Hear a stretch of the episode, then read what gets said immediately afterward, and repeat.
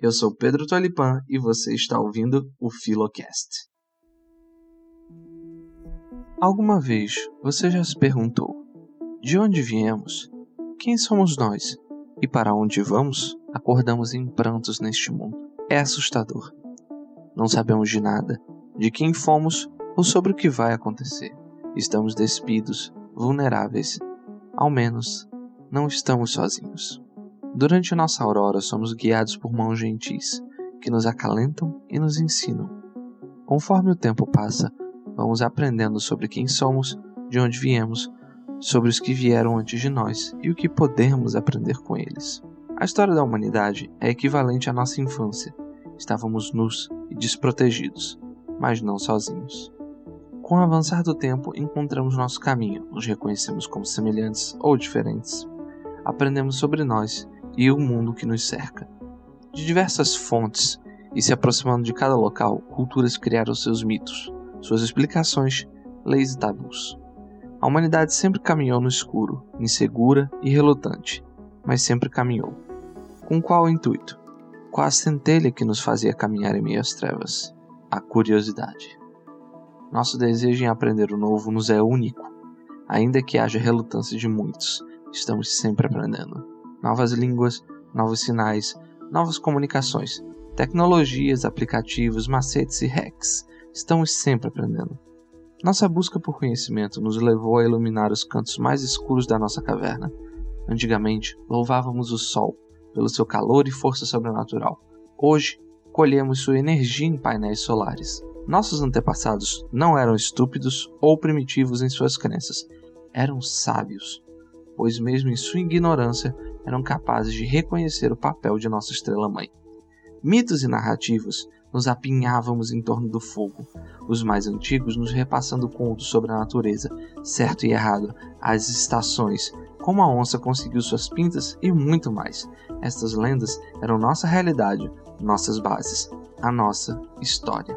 E a cada história contada, cada mito compartilhado, estávamos nos conectando nos conectando com um passado que permanece vivo em todos nós. Somos o fruto, não apenas das histórias, mas daqueles que as contaram e as criaram. Alguém desconhecido ecoa em todos nós quando ouvimos e transmitimos essas mensagens.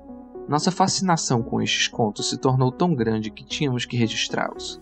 A princípio, em cavernas, depois em nossos corpos, seguido de nossas tapeçarias e outras artes. Em um único momento, alguém escreveu na argila, preservando pensamentos, sentimentos e ideias para o além-túmulo. Estas argilas ganharam poder. Ganharam o poder de transmitir a humanidade através do tempo, através da queda e ascensão de impérios. Criamos algo mágico, uma cápsula do tempo, uma conexão para toda a humanidade. Nossos filhos, netos, descendentes não ficariam mais conjecturando sobre o significado de pinturas na parede ou artefatos encontrados na areia. Eles poderiam ler o que tínhamos deixado.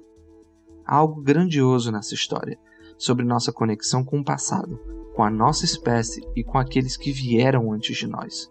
Por muito tempo, descobrimos monumentos apoteóticos, cidadelas titânicas, símbolos e inscrições magníficas.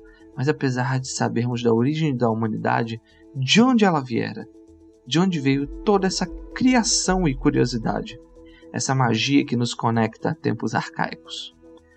Procuramos respostas nos mitos, em quase todos eles éramos a criação de um ou mais deuses, do barro, do milho, da madeira, da água, do sangue e até mesmo das fezes.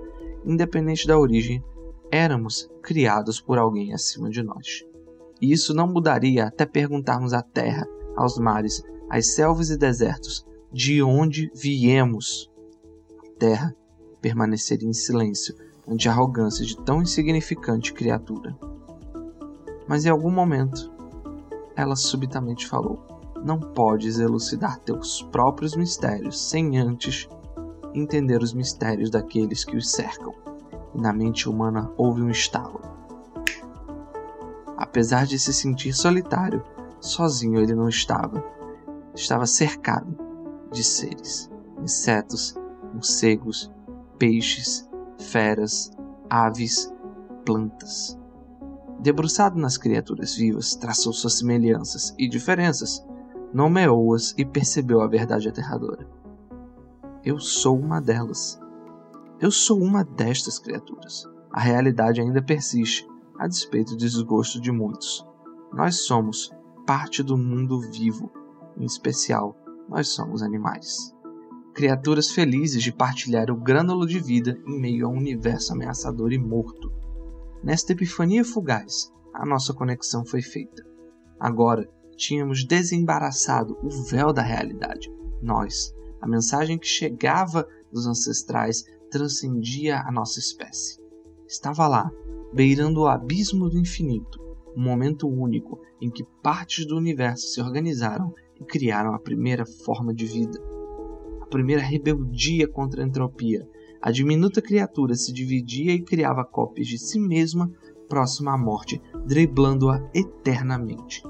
Aquela minúscula centelha de vida sobreviveu, se diversificou e vicejou ao longo de milhões de anos, até nós, até você.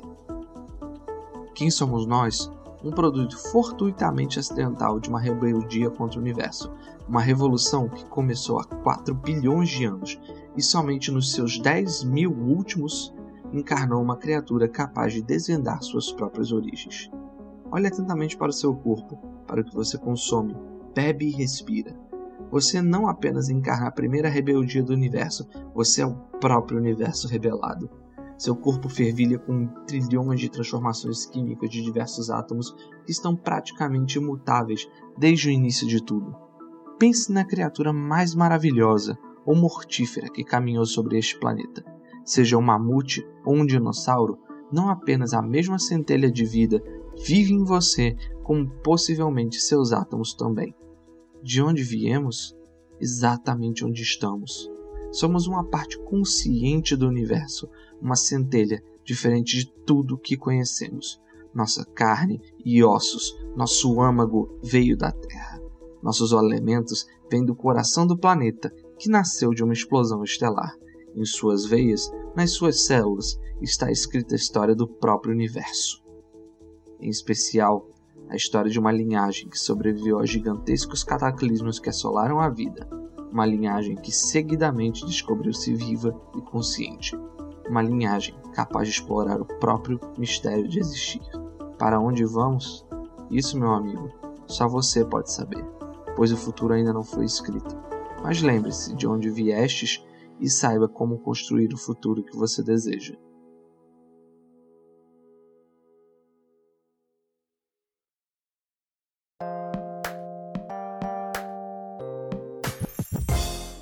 O que foi apresentado para vocês aqui neste texto não é um coach elaborado e muito menos um texto de autoajuda. É uma metáfora sobre a humanidade e nossa condição neste pálido ponto azul. Demorou bastante tempo, em diversas civilizações, para compreendermos a extensão de nossas origens, mas quase todos perceberam a inevitável realidade. Somos, assim como as árvores, a grama, a tartaruga, as bactérias, cogumelos, seu gato ou cachorro, organismos vivos. Sem surpresas e um pouco decepcionante, sempre percebemos que estamos vivos. Então, o que isso implica para saber de onde viemos? No atual entendimento da biologia dos seres vivos, percebemos inúmeras semelhanças, seja na anatomia, nas células ou mesmo nas moléculas. Todos nós, em algum grau, compartilhamos características, mesmo que a única delas seja ter célula. Seriam essas características meras semelhanças ou caprichos de algum criador desconhecido?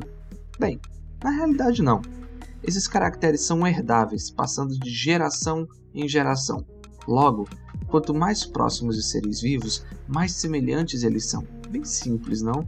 Pois bem, isso que eu acabei de apresentar a vocês se chama teoria da evolução.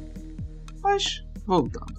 Levando isso em consideração, podemos agora pensar que a nossa família se estende para além de nossos avós e primos. Toda a vida na Terra que existiu, existe ou existirá, é parente nosso. Uma das perguntas que nos perturbam ao olharmos para a imensidão do cosmos à noite é se estamos sozinhos. Eu posso responder que não, Olhe para baixo e terá uma ampla visão de toda a vida que te cerca. E sim, toda ela é seu parente. Nós nunca estivemos sozinhos. Com a nossa incrível habilidade de criar ambientes artificiais para nossa proteção e conforto, nos desconectamos gradativamente de outras formas de vida, do quanto elas são abundantes, persistentes e cosmopolitas. Esta cegueira nos levou a um caminho perigoso, onde atualmente somos responsáveis pela sexta grande extinção em massa do planeta, que provavelmente é a maior desde então. Aqui no Filocast mostraremos em cada episódio um grupo incrível de seres vivos, seja fungo, planta, animal ou microorganismo com quem dividimos o planeta, ou que esteve no planeta antes de podermos dividi-lo. Além disso, trataremos de conceitos científicos de maneira leve para que todos possam se divertir aprendendo mais sobre este maravilhoso mundo vivo do qual fazemos parte. Então venha conosco mapear toda a vida na Terra, do ancestral comum até todos os seus descendentes.